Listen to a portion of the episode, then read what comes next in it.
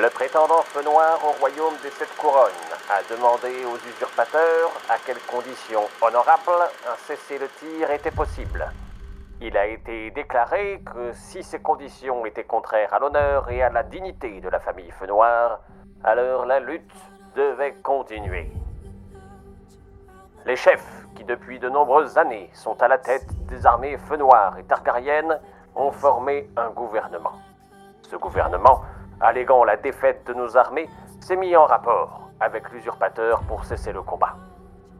Certes, nous avons été, nous sommes submergés par la force terrestre dornienne et orageoise de l'ennemi. Infiniment plus que leur nombre, c'est la tactique des Targaryennes qui nous a fait reculer.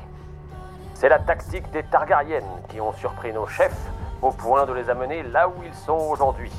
Mais le dernier mot est-il dit? La défaite est-elle définitive? Non.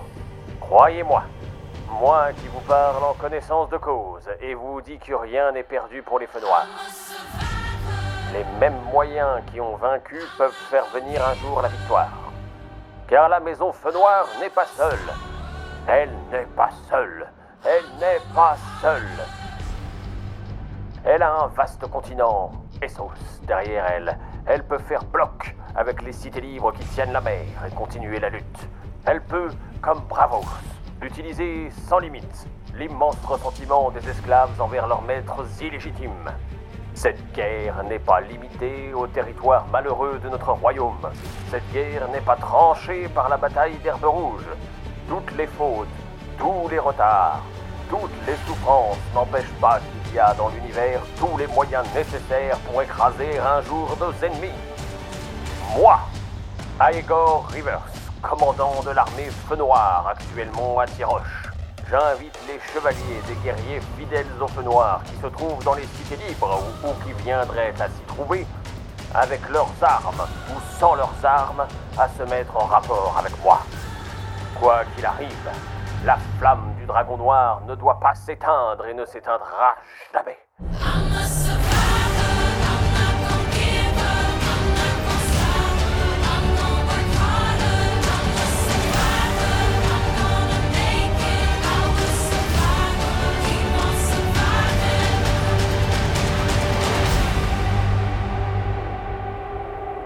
Mesdames, Messieurs, bonsoir et bienvenue dans notre émission L'épée et la plume.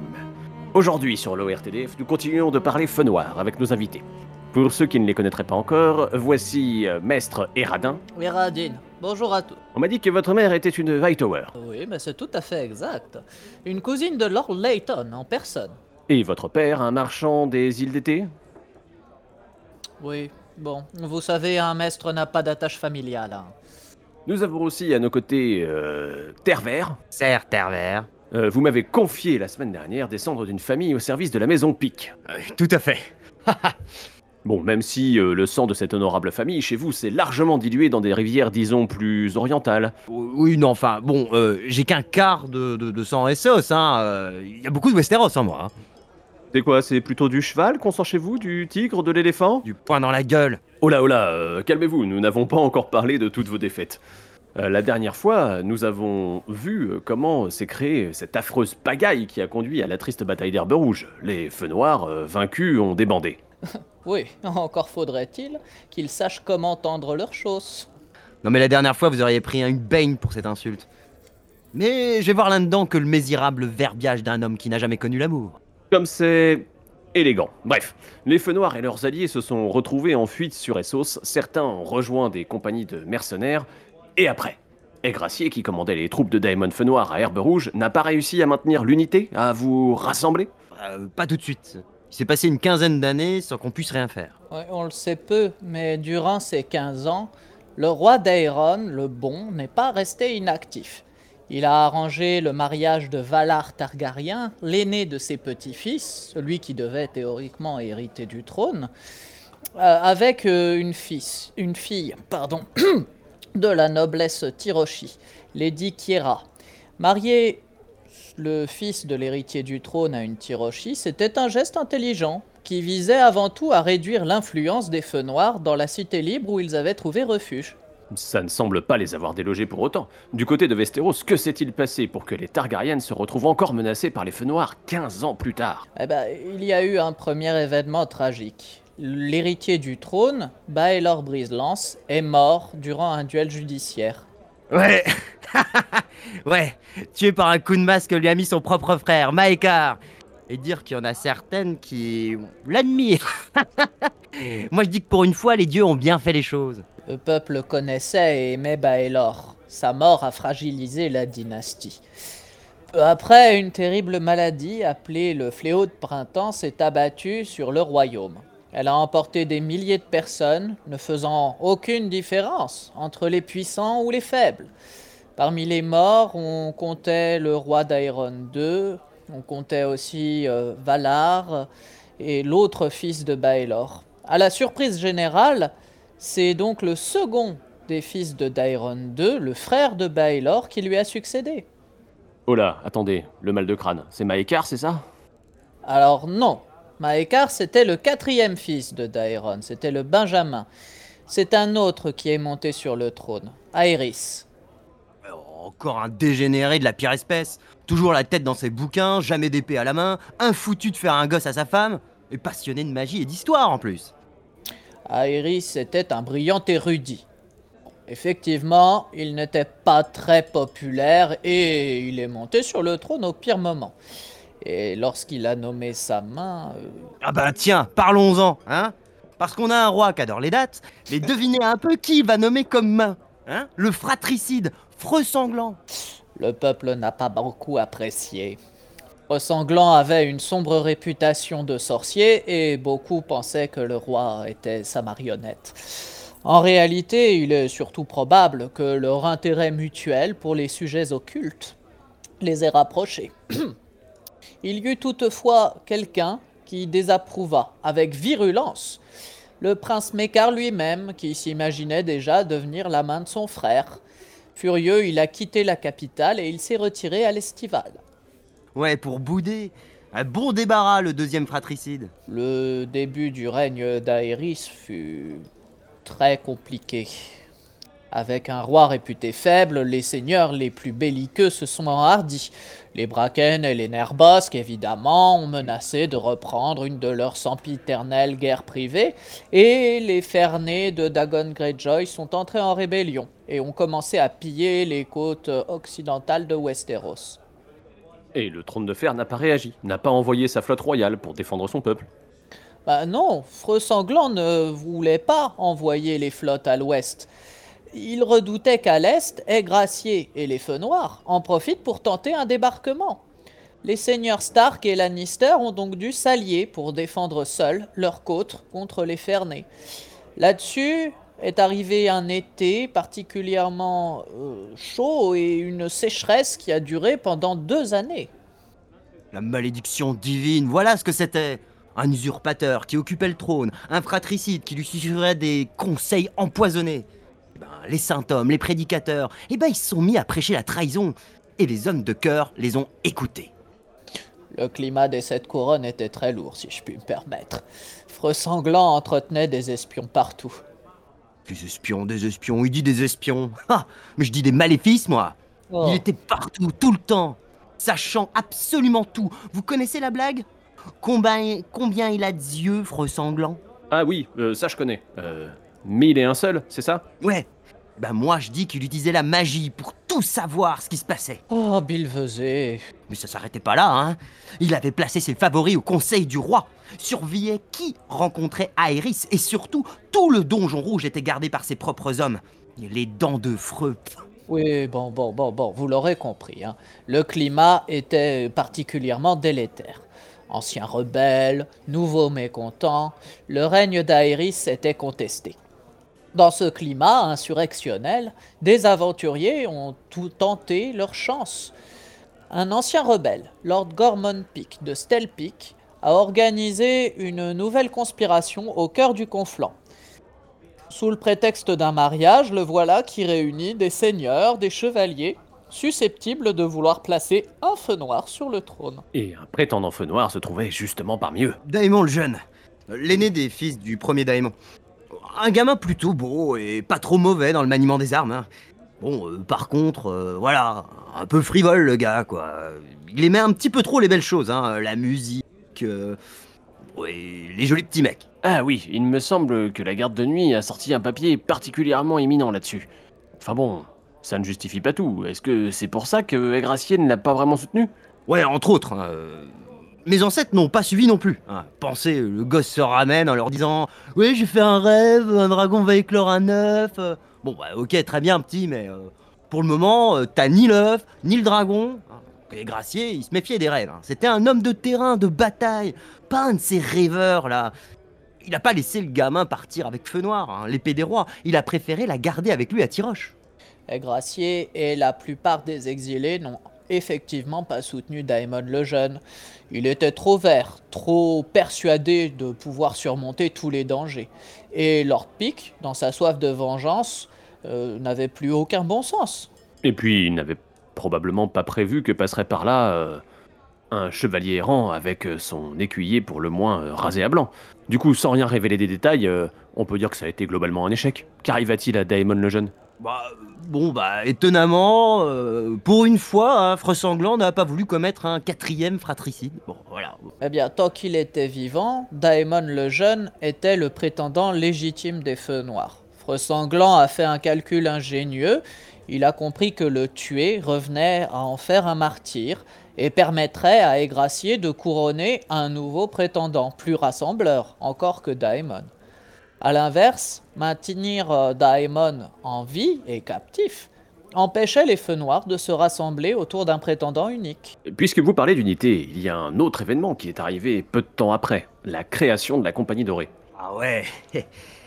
Moins d'un an après l'échec de Pic et Daemon le Jeune, euh, Aigracier a fondé une nouvelle compagnie libre en Essos. Euh, Vous voyez, jusque-là, les exilés et leurs descendants, euh, mes ancêtres, enfin un 16e de mes ancêtres, euh, s'étaient dispersés un peu aux quatre vents. Mais à partir de ce moment-là, ils se rassemblèrent et formèrent la plus importante compagnie de mercenaires d'Essos.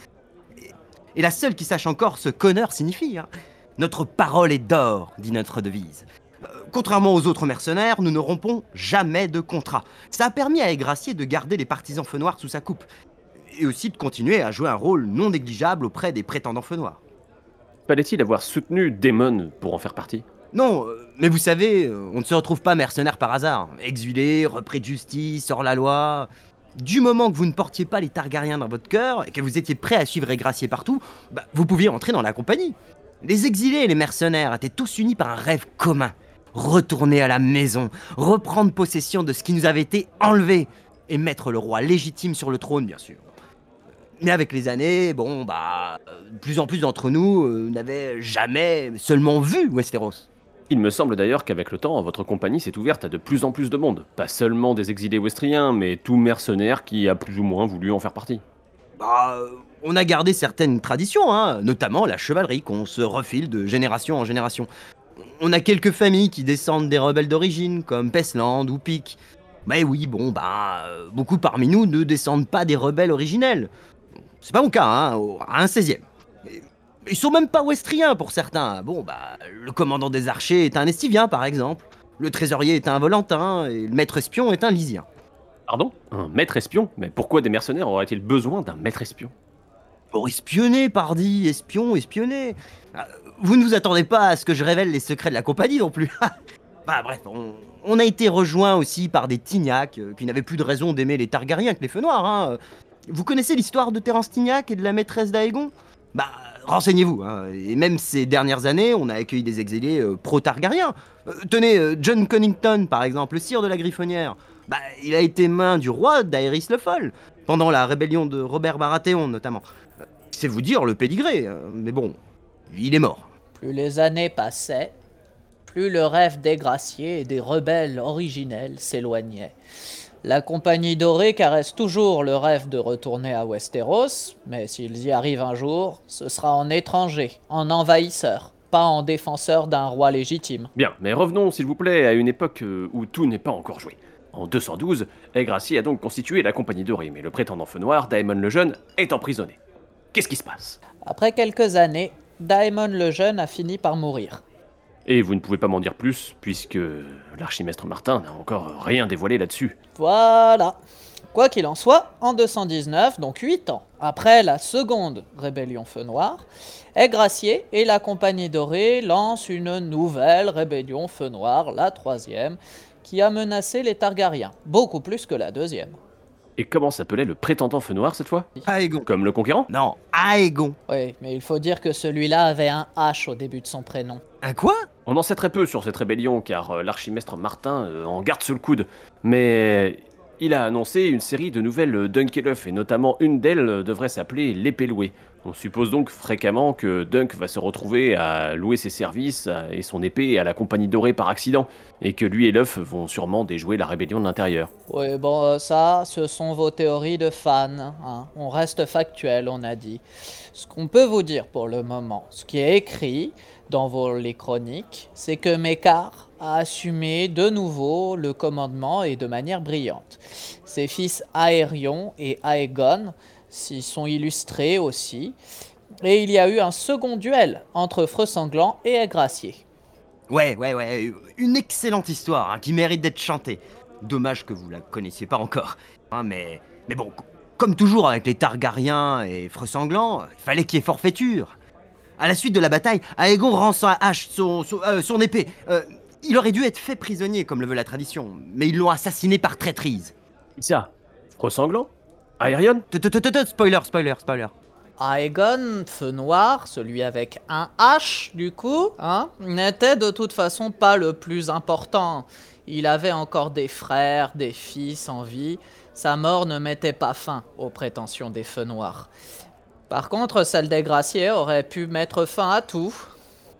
Ils l'ont capturé, couvert de chaînes et ramené à Port-Réal. Aérion le monstre et Freux Sanglant ont voulu le décapiter.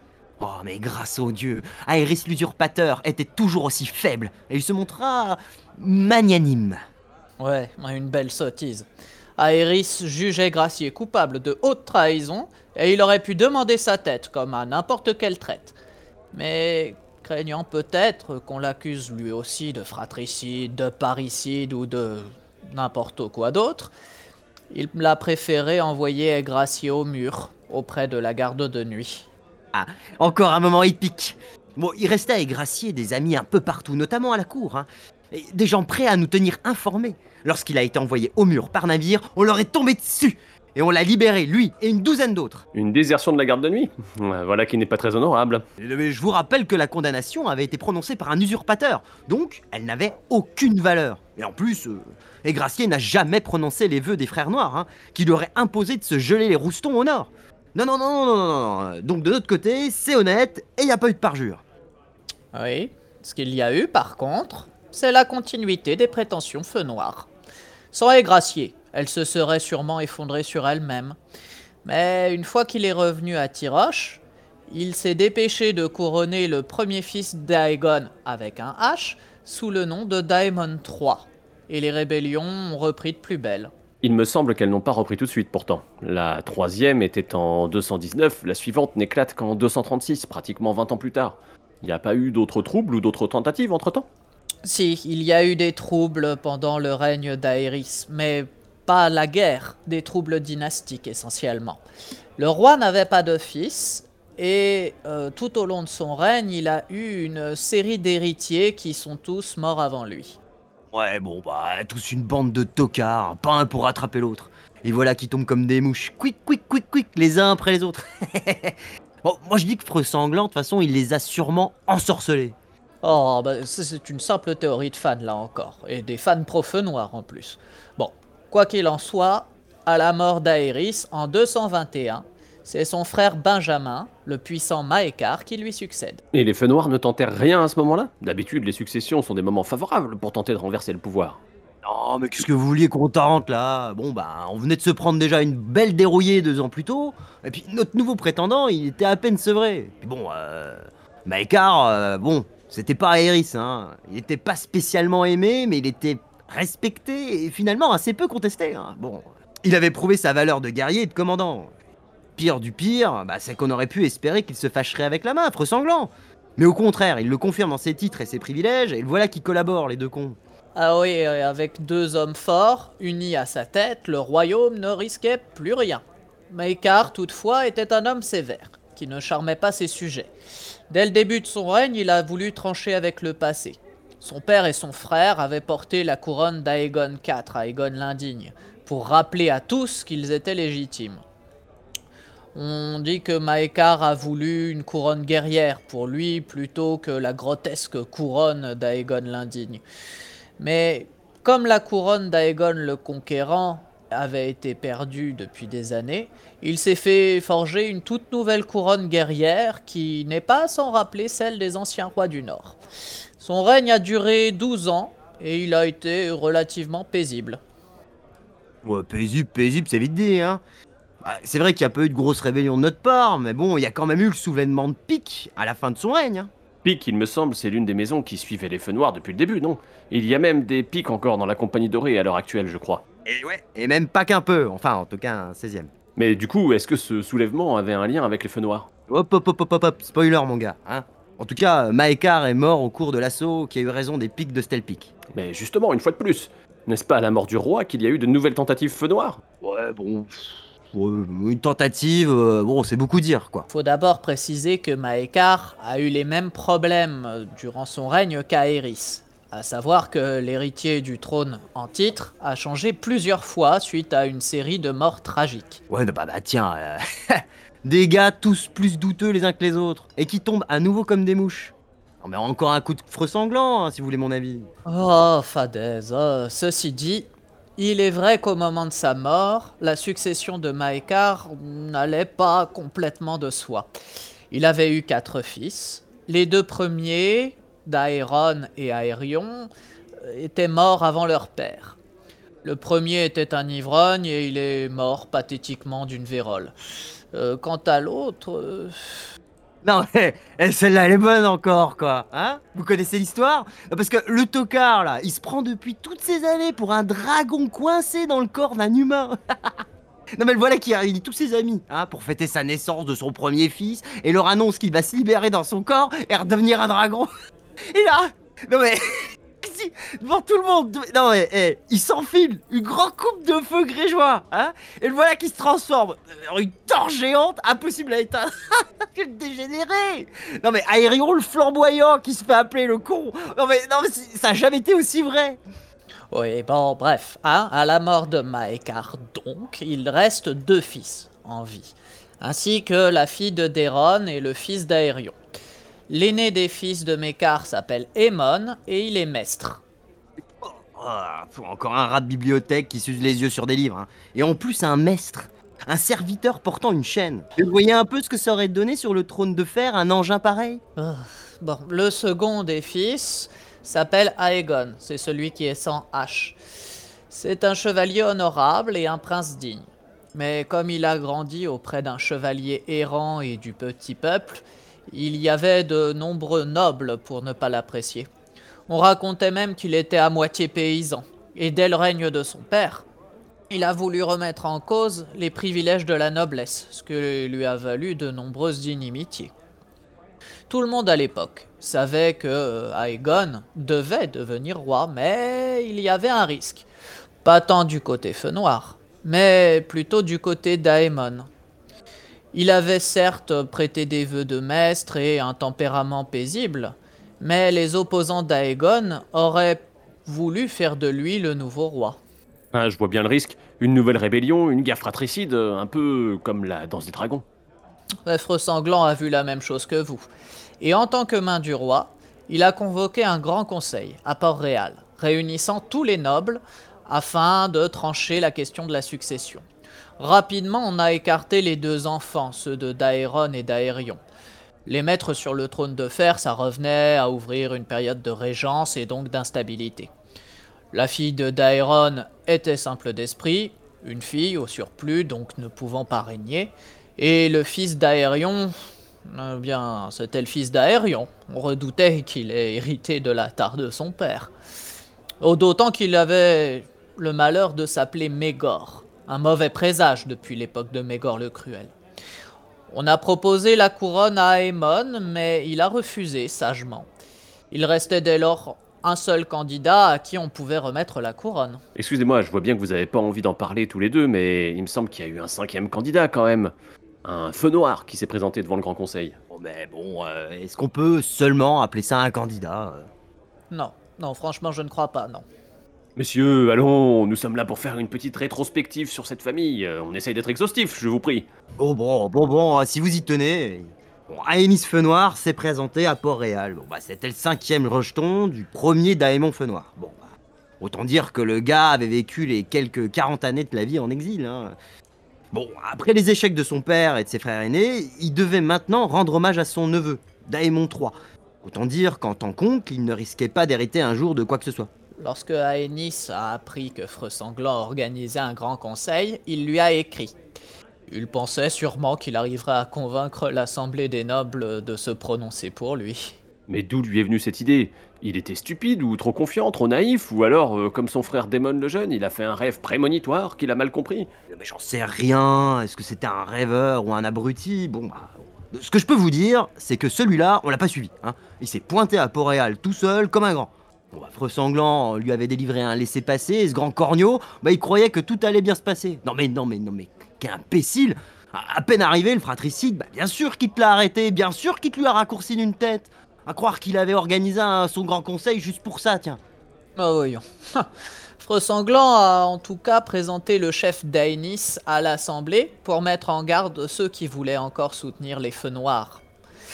Autant vous dire qu'ils étaient déjà peu nombreux à l'époque et que cette démonstration de cruauté a contribué à convaincre les derniers sceptiques. Pas la tentative la plus brillante qui soit, en effet, mais pourtant, assez rapidement ensuite, euh, il y a encore eu une rébellion feu noir. Oui. Le roi Aegon V était aimé du peuple, mais très peu de la noblesse. Il voulait tout réformer, tout changer, et il s'attira énormément d'inimitié. Euh, il a dû passer de nombreuses années à cheval pour mater les rébellions de ses vassaux. Et puis, la première chose qu'il a faite, en montant sur le trône de fer, a quand même été d'arrêter Freux Sanglant. Pourtant, il venait de lui permettre d'accéder au trône. Si j'entends bien. Oui, oui, bien sûr, mais Freux Sanglant venait d'engager la parole de la couronne en donnant un sauf-conduit à Aenys Feu Noir. En le tuant, il rompait sa promesse, se déshonorait, déshonorait dans le même temps la parole de la couronne. Si Aegon l'avait couvert, le crime de Freux Sanglant devenait le sien, et la parole de la couronne perdait toute valeur. Le roi ne le voulait pas.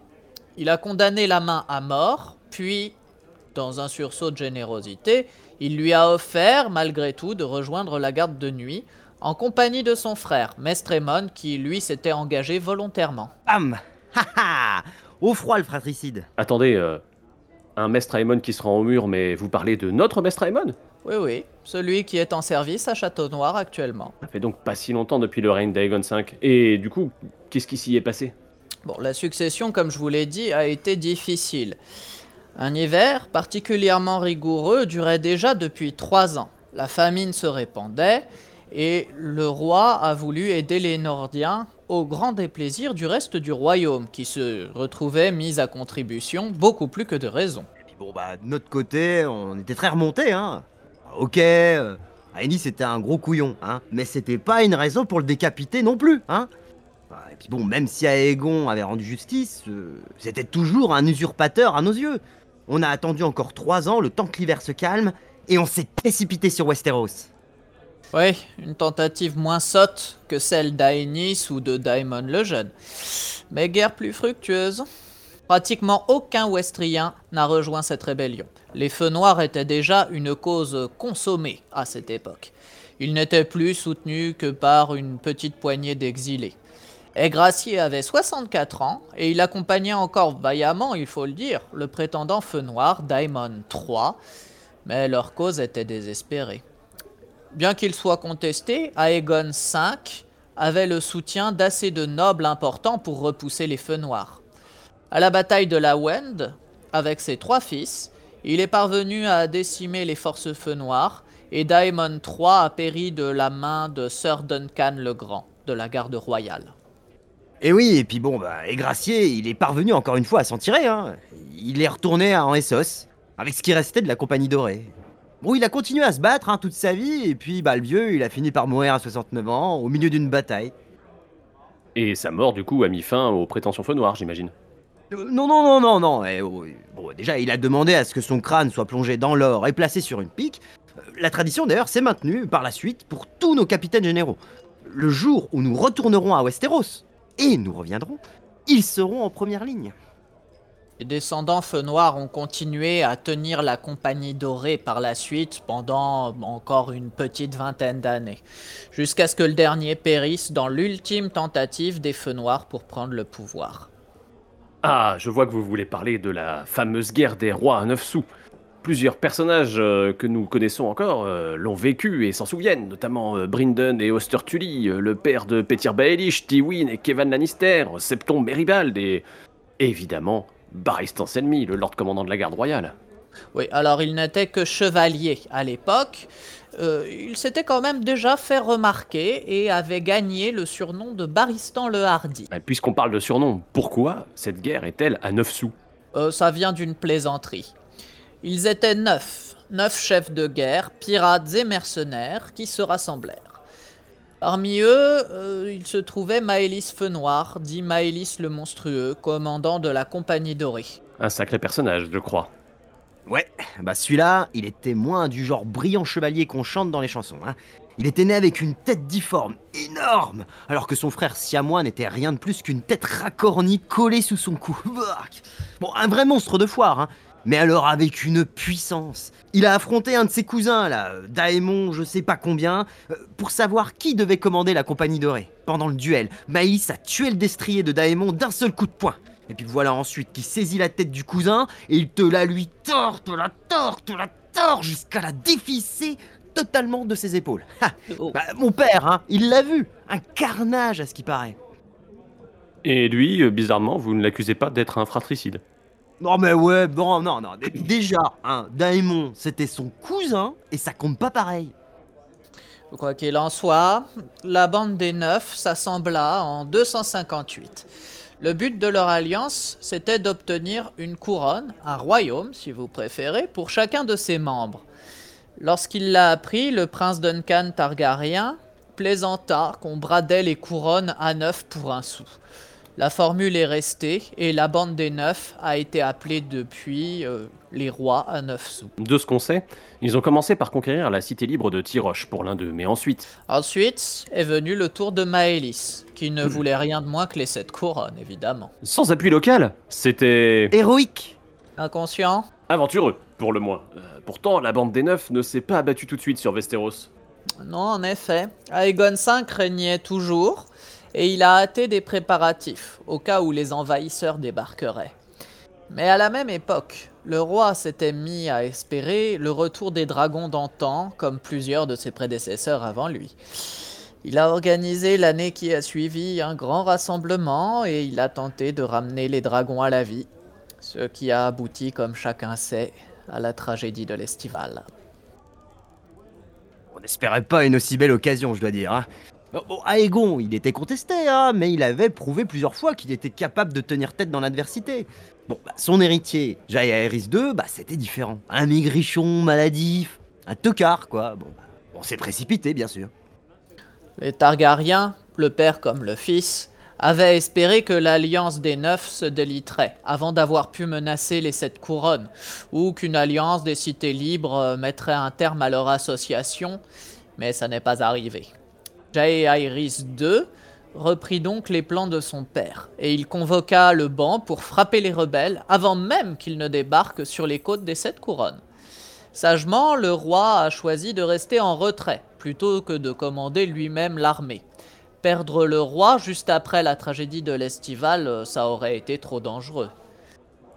Ouais, ouais, ouais, à d'autres, hein. C'est surtout que leur roi, là, bah, il était pas bien vaillant aux armes, hein Ni habitué au champ de bataille. Du coup, bah, il a confié le commandement à son beau-frère, qui était aussi sa main, Lord Hormund Baratheon d'Akalmi. Bon, bah, un guerrier capable, mais bon, qui mourut tout de suite, tué par Maëlys. C'est le jeune lord commandant de la garde royale, Sir Gerald Hightower, qui prit le commandement à la suite de Lord Ormond. Pendant un an, les combats se sont succédés dans les degrés de pierre, jusqu'au jour où Barristan Selmy est parvenu à tuer Maëlys le monstrueux au milieu d'une bataille. Son exploit lui a valu bien sûr une gloire éternelle et une place dans la garde royale. Et dès lors, euh, tout est bien qui finit bien, j'imagine. euh, les feux noirs cessèrent de tracasser les Targaryennes pour toujours. Oui, en effet, Maëlys était euh, le dernier descendant feu noir. Par les mâles. Oui, bon, en tout cas, il n'y en a pas eu d'autres ensuite. Ah, Il y a quand même d'autres choses en héritage. Parlons un peu bijoux de famille. Feu noir, l'épée des rois, qu'est-ce qu'elle est devenue? Ah, je ne saurais vous le dire. À Westeros, nous la considérons comme perdue. Ah, il y a pourtant une théorie qui court chez ceux qui cherchent la vérité, c'est que la compagnie Dory la posséderait encore et qu'elle attend juste de la remettre aux futurs prétendants qu'elle compte soutenir. Ouais, non, mais bon, eh oh, eh oh, oh, oh, je vous ai déjà dit, je trahirai ni les secrets de la compagnie, ni ceux des prochains livres. Bon, surtout que je sais pas lire. Ah, euh, vous pouvez quand même révéler certains de vos projets, ceux qui sont déjà connus, on va dire, parce que bon, chacun sait que vous aviez passé un contrat avec Myr, et contrairement à vos habitudes, vous avez failli à votre parole et rompu le contrat. Ouais, bon, bon, bon. Allez, ça, euh, je peux vous le dire.